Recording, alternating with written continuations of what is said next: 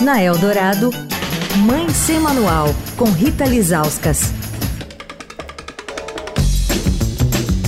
Oi, gente, Mãe Semanal de volta. Hoje é Dia Mundial da Asma. Segundo a OMS, essa é uma doença que afeta mais de 339 milhões de crianças, adolescentes, adultos e idosos em todo o mundo, sendo que quase 4% dessas pessoas têm a forma grave da doença, que, se não tratada corretamente, pode levar à morte.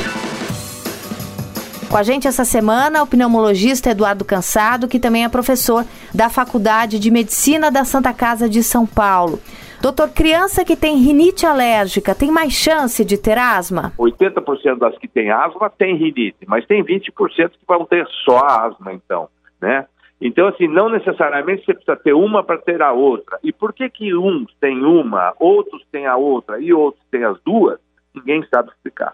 Existem mais de 100 genes envolvidos na alergia e a gente não sabe exatamente todos os mecanismos envolvidos. Então, provavelmente, né, esses diferentes genes associados a diferentes exposições, porque cada um é, é exposto a diferentes coisas na sua casa, no seu ambiente de trabalho, possivelmente, então, diferentes genes associados a diferentes exposições é que fazem com que uns tenham rinite, outros tenham asma, outros tenham alergia de pele e outros tenham tudo. Mas não necessariamente o indivíduo que tem um vai ter o outro. A via aérea é única. Então, se o indivíduo tem rinite e não trata, e o nariz está sempre trancado, espirrando, escorrendo, a chance dele ter asma aumenta porque você faz uma inflamação na via aérea superior, produz substâncias inflamatórias, muitas vezes a, a, a, aspira esse conteúdo da via aérea superior, porque o indivíduo está sempre engolindo secreção quando ele tem rinite, muitas vezes aspira, isso irrita a via aérea abaixo e o indivíduo passa a ter água.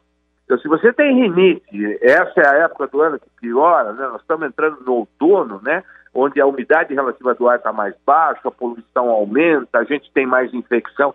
Se você tem rinite, é importante procurar um especialista para tratar, porque isso diminui muito a chance de você desenvolver asma. Amanhã, quais são os sinais e os sintomas que os pais têm de ficar de olho? Quer falar com a coluna? Escreve para mãe sem manual, arroba estadão.com. Rita Lisauskas para a Rádio Eldorado, a rádio dos melhores ouvintes.